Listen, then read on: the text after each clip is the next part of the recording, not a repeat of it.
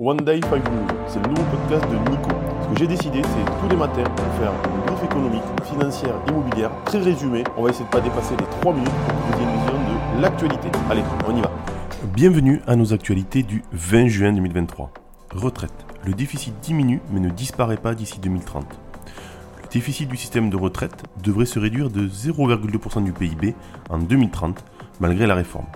Selon le Conseil d'orientation des retraites, CORE, mais la situation resterait déficitaire avec une dégradation au-delà de 2030.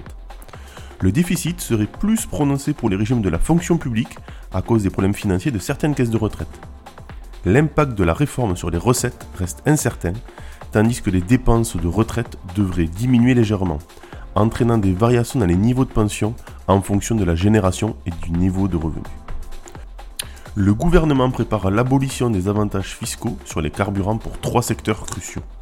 Lors d'un événement à Bercy sur les finances publiques, le gouvernement français a annoncé qu'il mettrait fin d'ici 2030 aux principaux tarifs d'assises réduits sur les carburants dans le secteur du BTP, du transport routier et de l'agriculture. Cette mesure visant à harmoniser les actions gouvernementales avec les engagements climatiques ne causera pas de choc fiscal et sera mise en œuvre graduellement.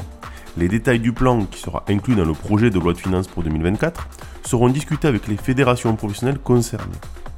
Salon du Bourget. Indigo passe une commande historique de 500 Airbus à 320. Lors du Salon du Bourget, la compagnie aérienne indienne à Bakou, Indigo, a annoncé une commande historique de 500 monocouloirs de la famille Airbus A320, ce qui constitue le plus important contrat en volume jamais conclu dans l'aviation civile.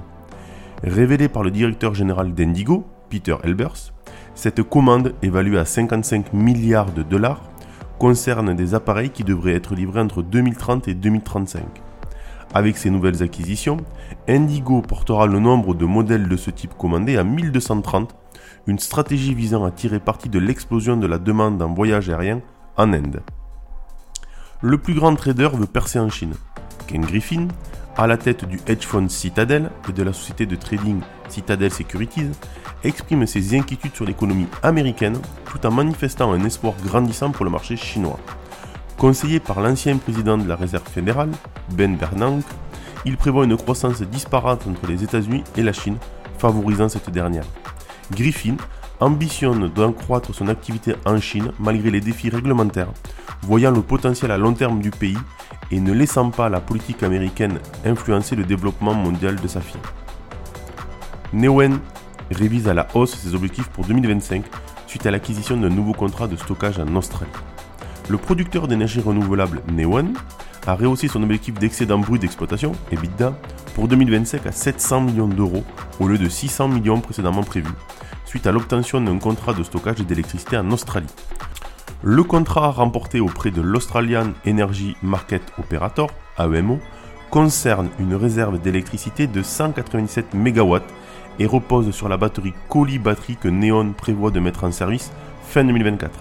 Ce contrat débutera le 1er octobre 2024 et durera deux ans. Allez, c'est parti pour l'analyse. Mardi, les marchés se concentreront sur plusieurs statistiques de l'immobilier et de la construction aux États-Unis et en Europe, notamment les permis de construire aux États-Unis et la production dans le secteur du bâtiment dans la zone euro. Les données montrent une reprise de la confiance des constructeurs. Par ailleurs, FedEx, géant américain de la livraison express, publiera ses résultats du quatrième trimestre. En clôture, le CAC 40 a lâché 1,01% à 7314,05 points, mais dans une faible volume d'échange de 2,6 milliards d'euros en raison de l'absence des investisseurs américains en ce jour de fermeture de Wall Street pour Juneteenth, qui commémore l'abolition de l'esclavage. Le DAX 40 a perdu 0,96 en Allemagne. Tokyo avait fini en baisse de 1%. Allez, c'est tout pour aujourd'hui, je vous dis à demain.